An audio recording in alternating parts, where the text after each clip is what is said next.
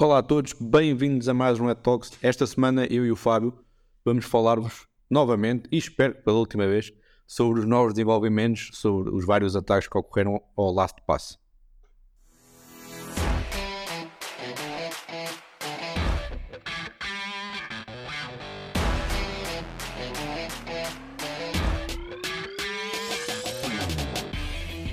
Bem, a verdade é que vamos outra vez falar de arroz. Agora, nós temos estado aqui sempre a ver que novos temas é que devemos de trazer para este podcast um, e uh, quando eu quis trazer o Last Pass, uh, tu João, tu disseste outra vez, os nossos ouvintes já estão mais do que cansados de ouvir falar Last Pass, já não há paciência. Mas a verdade é que é, aqui o Last Pass, e principalmente agora que temos uma amostragem total sobre aquilo que foi os incidentes e tudo aquilo que foi o ataque ao Last Pass, e como é que o mesmo aconteceu, eu acho que é fundamental nós aqui trazermos para, para este podcast para explicar a todos, a todos os ouvintes, exatamente o que é que aconteceu e é, nós aqui não gostamos de tirar o chapéu aos atacantes, mas neste caso em particular é, a coisa está bem feita. É o que eu vos tenho a dizer. É verdade, a coisa está muito bem feita. Para vos dar aqui algum contexto e porque é que trouxemos este tema novamente. Basicamente, um pouco inesperado esta semana, houve uma publicação feita no blog da, da LastPass, pela própria LastPass, em que falam sobre vários desenvolvimentos sobre os ataques.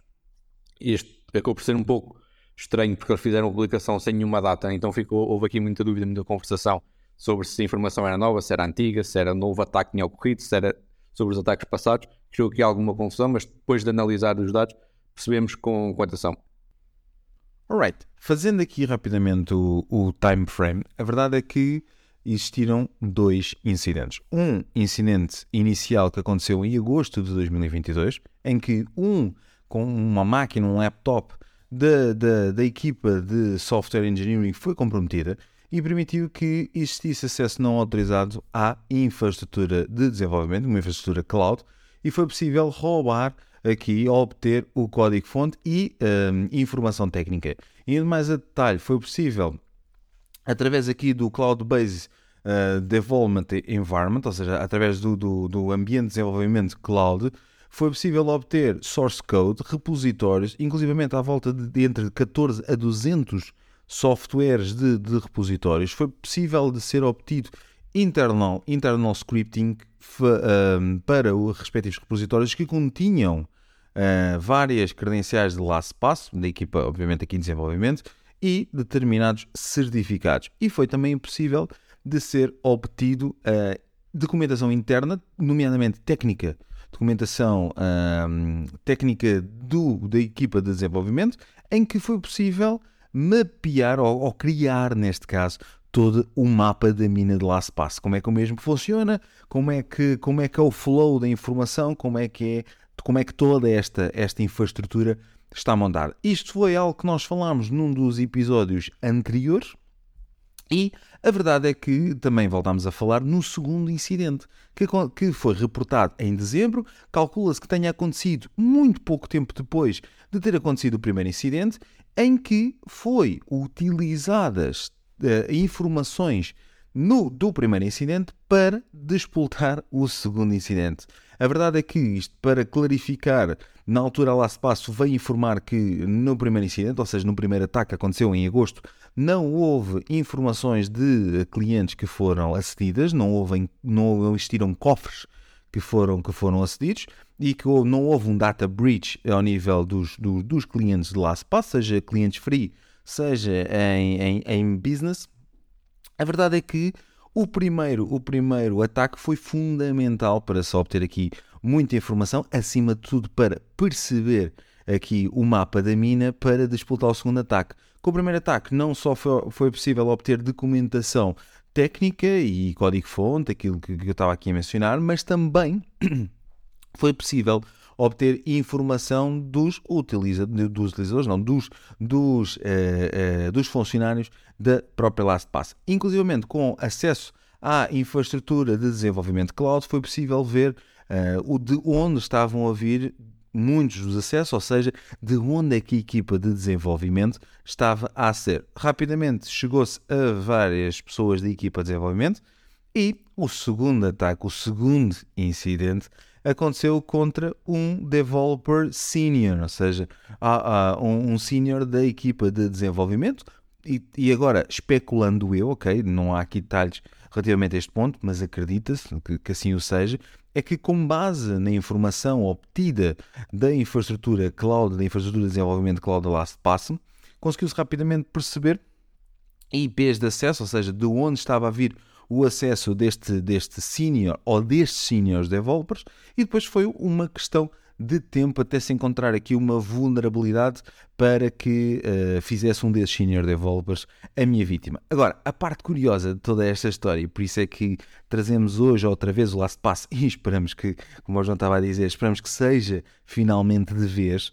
A verdade é que um, ehm, foi possível ao atacante aceder à informação deste senior developer por uma particularidade muito interessante. É que esta pessoa, este senior developer, no seu ambiente doméstico, que este é o ponto mais importante, tinha um Plex server. Ou seja, para, para quem nos está a ouvir e nunca ouviu falar do Plex, Plex é um media center em que eu tenho uma base de dados de filmes, de séries, de fotografias, de músicas e o Plex funciona aqui como o Media Center, em que eu posso aceder através de Plex Clients. O que, é que são os Plex Clients, para, para, para desmistificar? Plex Clients podem ser o meu smartphone, podem ser através do browser, ou seja, é a versão, diríamos assim, a versão Netflix caseira, em que eu tenho os meus próprios filmes, as minhas próprias séries e consiga uh, visualizá-los na minha televisão, no meu computador, uh, cedendo sempre ao servidor Plex, que tipicamente Uh, Dou-vos um exemplo. Pode inclusivamente estar ligado a um disco externo, que depois nesse disco externo então tem os filmes, tem as séries, etc. Qual é a ideia? A ideia é eu ter um grande repositório de filmes e de séries, de imagens, de músicas, etc. E utilizar o Plex então como meu media center. Agora, há aqui uma particularidade no Plex, é que o Plex permite que, e até recomenda, se eu quiser aceder ao meu Media Center de qualquer parte, vamos dizer que eu estou a viajar e quero ver os meus filmes. Então, o que o, que o servidor Plex menciona para ser executado é uma publicação desse mesmo servidor. Já, eu, creio, eu creio que já estão a ver onde é que isto vai dar, certo? Aqui a questão é, de, a, aquela, aquele funcionário em particular, no seu ambiente doméstico, aquele single developer, publicou, que é um erro, um erro uh, por favor, todos os ouvintes, não façam. É que é das coisas mais simples e mais básicas, por favor, não o façam. Evitem ao máximo de fazer publicações de serviços que não faz sentido, muito menos um media center que tem acesso a informação até uh, dos utilizadores, pode ter, pode ter fotografias, pode ter áudios, não, não faz o mínimo sentido, na minha opinião, fazer essa publicação. Agora, Porquê que esta publicação existe ou porquê que o Plex Server permite que assim o seja? É que eu, de qualquer parte, eu consiga aceder aos meus filmes, às minhas séries. E a outra alternativa de eu poder fazer sem ser publicar o Plex Server é eu usar uma VPN. Agora, quantos uh, de vós é que têm um equipamento em casa que permite fazer de VPN, VPN Gateway? Ou seja, permite que eu me conecte à minha casa via VPN. Atenção, existem uh, uh, equipamentos extremamente simples, até um Raspberry Pi de 30 ou 40 euros permite fazer de VPN Gateway. Portanto, usem este tipo, por favor, usem este tipo de soluções para aceder a, a, a servidores, a NAS que vocês possam ter dentro da vossa casa. Não publiquem, por favor. Okay? Isto é uma, uma, uma, uma pequena. Uh, aqui uma pequena dica. A verdade é, e a parte desta história do Last Pass. Este, este senior developer tinha o seu Plex server publicado, provavelmente para assistir aos, seus, aos vídeos que, agora vamos aqui dizer, comprou de forma fidedigna, que eu duvido, não é? Quem tem um Plex server em casa tipicamente uh, tem uma base de dados de filmes e não os deve ter comprado, com certeza, portanto descarregou-os de alguma, de alguma plataforma. Vamos dizer que eram filmes sem, sem direitos de autor, vá, pronto, ficamos assim. Um, e queria aceder a esses filmes, essas séries, imagens, etc., de qualquer parte. Então publicou esse seu Plex server para o exterior. Problema: a Plex já tinha vindo dizer que existe uma vulnerabilidade no Plex Server, que permite essa vulnerabilidade ser explorada da seguinte forma. Eu, através do meu Plex Client, volto a dizer, um Plex Client pode ser a aplicação da, da, da, da Plex que instalo no meu smartphone, pode ser através do browser, etc. E a aplica, vamos aqui, se calhar o mais fácil será, a aplicação do Plex permite que, a dada altura, eu possa submeter uma imagem para o meu servidor de Plex. Eu estou em querer, atenção, eu não explorei muito isto com detalhe, eu lembro-me de usar o Plex Server há uns anos, mas dependo, atenção, posso estar aqui a, a induzir-vos em erro, e se, e se assim o for, por favor, confirmem-me, uh, mas eu dependo que eu tenha agora a capacidade de fazer o upload de determinadas fotografias para o meu Plex Server, ou seja, com meu, no meu Media Center eu tenho a capacidade de ter as fotografias e visualizar essas fotografias no meu Media Center. Eu agora, o ideal será, e creio que seja este o tema, uh, eu tirar uma fotografia, por exemplo, com o meu telemóvel e fazer o upload para o meu Media Center outra vez. Portanto, eu quando chegar à televisão da sala e aceder ao meu Plex Server, já tenha lá então as fotografias que eu fiz o upload uh, esta tarde, por exemplo. O que, acontece? É possível eu fazer o upload para o meu Plex Server de algo que não seja uma fotografia. Ou seja, por exemplo, malware. E o que é que o Plex Server vai tentar executar? Classificá-lo, vai tentar um, armazená-lo, ou neste caso, indexá-lo ao meu Plex. O que é que vai acontecer em termos práticos? Vai executar. Vai executar aquela, em teoria, seria aquela imagem, mas se eu estou a fazer o upload de malware, vai executar aquele malware. Ora, Agora aqui levantam algumas dúvidas. Primeiro, e foi isto que aconteceu, atenção, o atacante uh, que, que, que, disputou o segundo, o segundo ataque no Last Pass explorou a vulnerabilidade do Plex Server daquele senior developer que ele tinha em sua casa, que não fez o patching correto. Portanto, primeiro, atenção para todos vocês e para todos que gerem empresas, sempre ter uma gestão de patching. Para ambientes domésticos, a conversa aqui já é um bocadinho mais diferente. Atenção, obviamente, devemos sempre fazer o patching de todas as nossas aplicações, de todas as nossas possíveis vulnerabilidades. No entanto, é difícil, eu digo que é aqui um bocadinho mais complicado, porque é difícil uma empresa garantir que assim, que assim o é. E agora aqui levanta algumas questões. Primeira questão, o Plex Server, das duas uma, ou estava instalado num computador pessoal, que era esse computador pessoal, e depois já vão perceber o porquê, que era esse computador pessoal que eh, era usado também para trabalho, não é? Dois, estava instalado no próprio computador de empresa. Ou três, estava instalado num determinado servidor que depois eu, com aquele malware que o atacante lá colocou, conseguiu, ao executá-lo, fazer uma movimentação lateral e chegar à máquina que é usada então para trabalho. Entre essas três, não, também não sei qual é que seria pior, porque ao utilizar o seu próprio dispositivo pessoal não protegido para entrar na infraestrutura da empresa, se é utilizar o seu computador para utilizar uma aplicação claramente não corporativa e com problemas de segurança, bem, se talvez a, a, a, menos mal seria a última, que era o servidor estar dentro da, de casa e pronto, o, o, utilizador utilizar o seu computador também trabalhar através de casa, se calhar era menos, menos, menos perigosa todas elas. Porquê que esta história da máquina para trabalho é importante?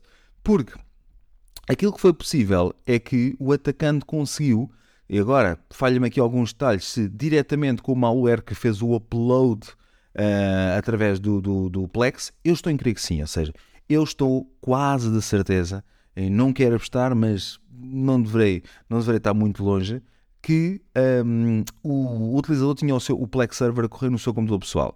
E esse mesmo computador pessoal era usado para trabalho também. E o que, o que aconteceu foi o atacante acede então à vulnerabilidade do Plex Server que aquele, aquele utilizador tinha em sua casa, faz o upload do malware e esse malware é nada mais, nada menos do que um keylogger e vai estar a monitorizar tudo aquilo que o um, Senior Developer escreve. Ou isso, ou instalou um malware num servidor, houve uma movimentação lateral e depois instalou um keylogger. Portanto, o que se sabe é, houve um keylogger instalado na máquina que é usada para aceder à infraestrutura. E agora aqui o problema para aceder à infraestrutura cloud da LastPass. Problema: uma vez que eu instalei o Keylogger, o atacante, neste caso, eu como atacante, assim o quiser dizer, já fiquei com as credenciais daquele Senior Developer. Então, como, reparem, agora, reparem agora aqui no ponto. Eu, em agosto, eu como atacante, já tenho o um mapa da mina. Já sei como é que o, como é que o LastPass funciona. Já sei os serviços, onde é que os mesmos se encontram, os, os, os, servidores, já sei como é que funcionam as APIs, tenho tudo, tudo claro na minha cabeça. O que é que me falta? Acessos. Quando é que eu vou, como é que eu vou obter acessos? No segundo ataque. No segundo ataque, explorando uma vulnerabilidade do Plex, do, do, do Plex, eu consigo instalar um keylogger na máquina de um Signal Developer, perceber exatamente qual, ou neste caso, obter as credenciais de Signal Developer e aceder então à infraestrutura, à infraestrutura cloud. E agora, o que é que foi possível de ser, de ser aqui uh, acedido? Foi possível de ser acedido a Cloud-Based Backup Storage. Isto porque LastPass é essencialmente on-prem, ou seja, tem os seus servidores on-prem e onde estão os nossos cofres é nos servidores on-prem. Ou não? Já lá vamos. Problema. O que acontece é, para garantir que, ou neste caso, para, para a LastPass garantir que esta informação não é perdida, a informação dos, do, das credenciais dos utilizadores e das respectivas credenciais que são armazenadas no cofre, a LastPass faz uma coisa que é, que é importante, como é lógico, não é? Que é backups. E fez um backup, adivinhem para onde? Para a cloud. Adivinhem o que é que aconteceu? Ora, se o atacante conseguiu obter as credenciais no Senior Developer, e um Senior Developer tipicamente vai ter acesso a tudo, não é? Tem acesso à infraestrutura cloud, onde estão os backups, onde continha configurações, eh, dados de configuração, segredos da API, three-party integration e respectivos secrets, ou seja, toda a informação para fazer essa three-party eh, integration e as próprias credenciais de acesso ou a própria informação de acesso, customer data, dados de informação de clientes, backup todos os cofres dos clientes. Portanto, já estão, a perceber. E informação sensível dos clientes que até inclusivamente nem estava encriptada.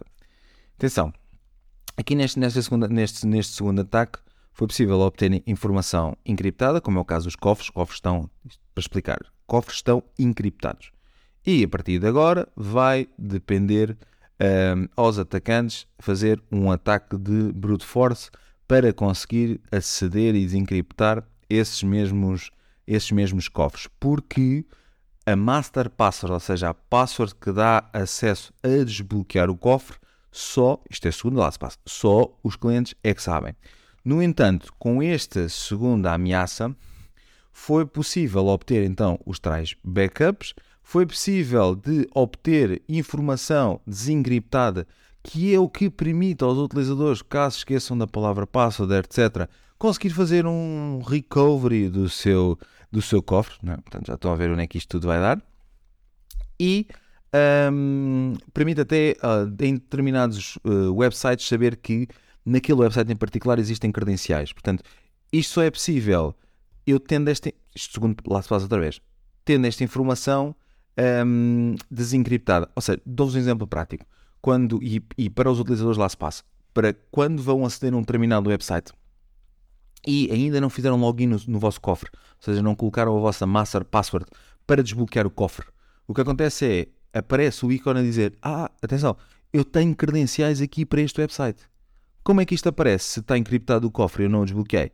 Porque esta informação em particular vem desencriptada estes URLs estão desencriptados. Portanto, mais uma vez, tá, existe aqui informações. Não, não é preocupante, notem, mas é mais um dado. Agora, existem outras soluções de password manager que encriptam na totalidade. O que acontece?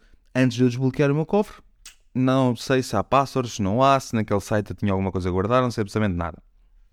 Pode ser bom, pode ser mau. Ou seja, é bom a nível de segurança, praticalidade. Já sabem que a segurança tem que ter aqui um, um equilíbrio muito importante. É que eu não posso aumentar muito a segurança e depois aumentar, diminuir muito a praticalidade, senão depois é impossível de se usar as ferramentas. Tem que haver sempre aqui um equilíbrio, mas que esse equilíbrio nunca, em momento algum, prejudique a segurança de forma grave, como foi, como foi este o caso. E se toda esta história não bastasse, ainda foi possível obter o backup de LastPass MFA, a componente do Multifactor Authentication. Ou seja, continha as cópias da semente do LastPass Authenticator. Ou seja, o que faz gerar aquele, o, o, OTP, a semente, como é que aquilo é feito, como é que se gera aquele código naquele momento, foi possível de ser obtido no ataque. Okay? E foi possível também de ser obtido uh, uh, o backup do Multifactor Authentication do Google Authenticator. Ou seja, aquilo que permite eu chegar ao meu LastPass e dizer eu esqueci-me do meu, de onde é que coloquei o meu token e fazer um recovery sobre isso. Essa informação também foi possível de ser acedida. Agora, aqui algumas, aqui algumas particularidades que uh, são interessantes nesta, nesta conversa de LastPass. Uma vez que se soube por onde é que começou uh, este ataque, aliás, assim que se soube que este ataque aconteceu, um, a LastPass iniciou uh, a sua equipa de Incident Response e meteu-a imediatamente em, a, em ação, neste caso. E uh, o que aconteceu, e aqui uma, uma pequena curiosidade, é que a equipa de, de, de, de Incident Response da, LastPass e contratada pela LastPass, nomeadamente a Mandiant, que é uma equipa de Threat Hunting e Threat Response, uh, iniciou imediatamente as suas, as suas ações. E uma particularidade é que, reparem, isto aconteceu literalmente na casa de um colaborador, então imaginem vocês estarem em casa e de repente entra-vos uma equipa de incident response pela porta adentro e fica alguns dias convosco e pronto, e vocês convivem com isso, não é? Vão, vão, vão perguntando se querem jantar, se precisam de um cafezinho, etc.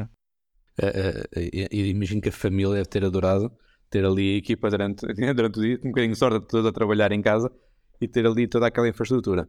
E, e, e, e pronto, e vai-se vai -se conseguindo assim, assim obviamente, uh, passar o tempo. Agora, alguns pontos aqui que eu deixo para, para reflexão uh, de, de, de, todos os nossos, os nossos ouvintes é que aqui, aqui em particular, primeiro, não, volto a dizer, não sei se é o caso, não, mas podemos equacionar vários cenários. Primeiro cenário, se foi utilizado um computador que não corporativo para aceder à infraestrutura da empresa, nomeadamente a, a, a infraestrutura cloud, ou mesmo que seja on-prem, é igual. Eu não devo permitir. Okay?